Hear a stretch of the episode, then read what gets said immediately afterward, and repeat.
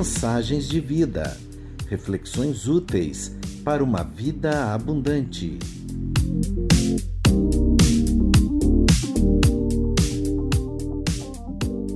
Um amor para além da vida, baseado no Evangelho de João, capítulo 3, versos 16 a 21, pelo pastor Fabiano Pereira. Meu querido irmão, minha querida irmã, a graça e a paz do nosso Senhor e Salvador Jesus Cristo, tudo bem? Hoje eu quero refletir com você sobre o amor. E que domingo especial, domingo no qual nós celebramos a ceia do Senhor, domingo também no qual nós recordamos as mães, são Dia das Mães, dois marcos emblemáticos na nossa vida, duas marcas de amor indeléveis na nossa vida. O amor da nossa mãe, daquela que nos deu a vida, nos deu a luz e, acima disso, o amor do nosso Salvador amor representado no ato simbólico da ceia do Senhor, o amor de Jesus que se fez maldição na cruz do Calvário para que nós tivéssemos vida e vida em abundância. Eu quero ler com você João 3, o Evangelho de João, capítulo 3, do verso 16 ao verso 21. João 3,16 uma passagem muito conhecida, né? talvez a primeira passagem ensinada, inclusive às crianças, quando participam das atividades de escola dominical na igreja, do cultinho e assim por diante. Diz assim a palavra do Senhor: Porque Deus tanto amou o mundo que deu seu Filho unigênito,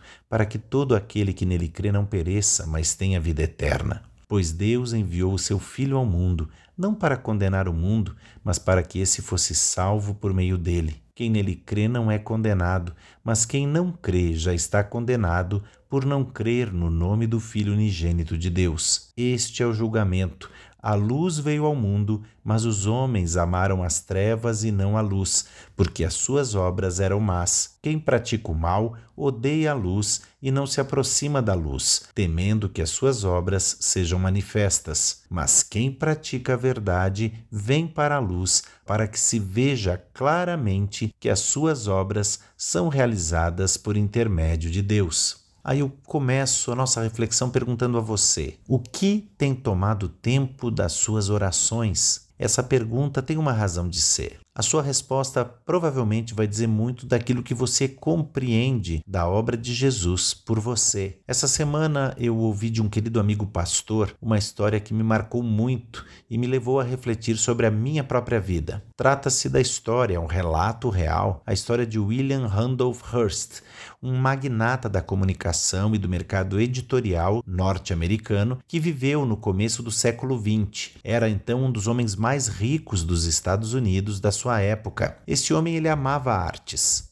E um dia ele viu as fotos de uma peça raríssima e muito linda e cara e quis tê-la na sua coleção a qualquer custo. Ele mandou então seus funcionários procurarem por ela onde quer que fosse e que, ao encontrarem, pagassem o preço que fosse pedido, pois ele precisava tê-la na sua coleção. Depois de algumas semanas de pesquisas por todo o país e rodando também a Europa, finalmente um de seus funcionários retoma contato com ele. Para surpresa de todos, incluindo do próprio William, o próprio empresário, o dono da peça de arte era nada mais, nada menos do que William Randolph Hearst, ou seja, ele mesmo. E a peça tão cobiçada estava guardada em algum de seus depósitos, talvez toda empoeirada. Essa incrível história de alguém tão rico, mas tão rico que nem sabe tudo que tem, me faz pensar ah, na situação de muitos de nós cristãos, que não temos a ideia clara sobre o que significa ter Cristo como Senhor e Salvador. Mesmo depois de recebermos o seu perdão e de termos acesso a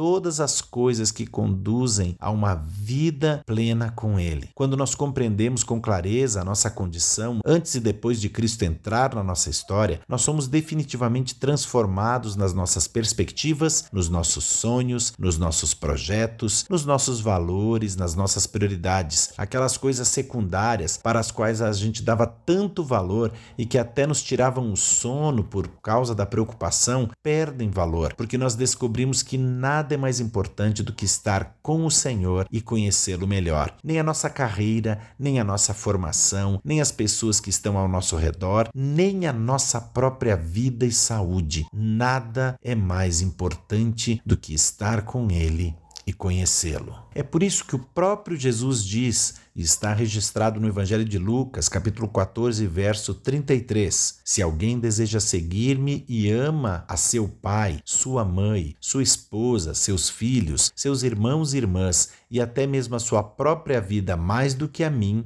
não pode ser meu discípulo. Talvez você seja levado a pensar agora, mas pastor, então Jesus quer que eu largue tudo o que eu mais amo só para segui-lo? Ele está me incentivando a abandonar minha esposa, meus filhos, meus pais? Não, meu irmão, minha irmã, não é nada disso. O que ele quer é que você reorganize as suas prioridades e entenda que, se ele não for o centro e a prioridade absoluta da sua vida, não há como viver tudo o que ele tem sonhado para você porque essa aproximação com Ele inevitavelmente nos transforma e transforma as nossas obras, que antes eram movidas por desejos e objetivos pequenos, mesquinhos, fúteis, e agora são movidas pela vontade boa, perfeita e agradável do Pai, como diz o verso 21 do texto que nós lemos inicialmente, lá do Evangelho de João, capítulo 3, porque essas são obras feitas em Deus. Essa mensagem talvez lhe pareça pesada e desencorajadora. Na verdade, muitas pessoas que foram inicialmente atraídas pela mensagem e os milagres de Jesus em seu tempo aqui na terra se escandalizaram e abandonaram o caminho à medida que conheciam a mensagem de renúncia do Evangelho. Gente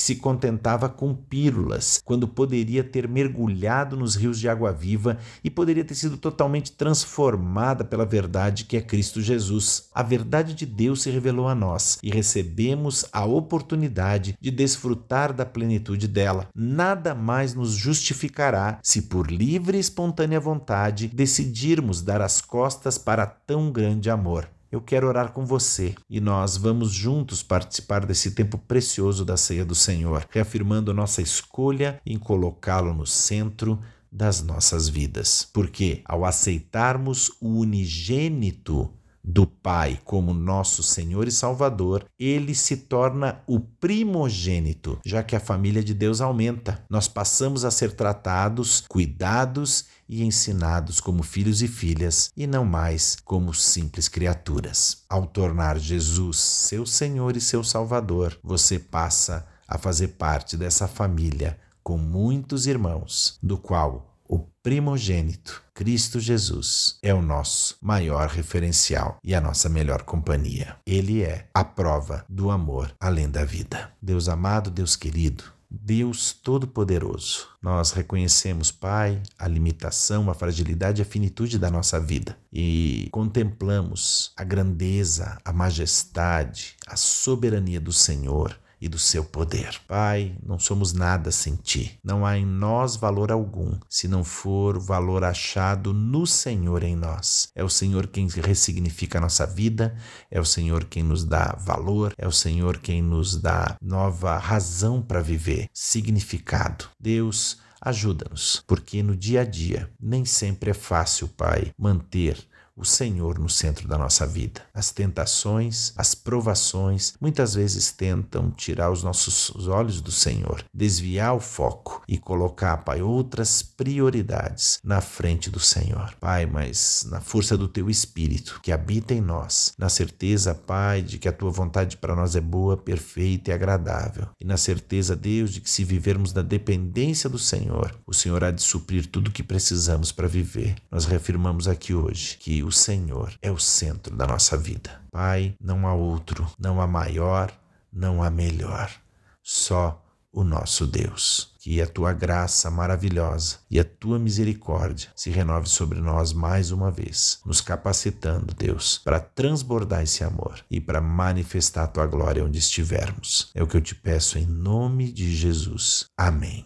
Meu irmão, minha irmã, não deixe em hipótese nenhuma que esse tesouro precioso, que já faz parte da sua vida, do qual você já tomou posse, se perca em algum canto empoeirado do seu coração. Que Deus te abençoe, em nome de Jesus. Mensagens de vida, reflexões úteis para uma vida abundante. Uma produção do Ministério de Comunicação da Igreja Metodista em Araras, São Paulo, Brasil. Siga os nossos perfis no Instagram, Facebook e YouTube.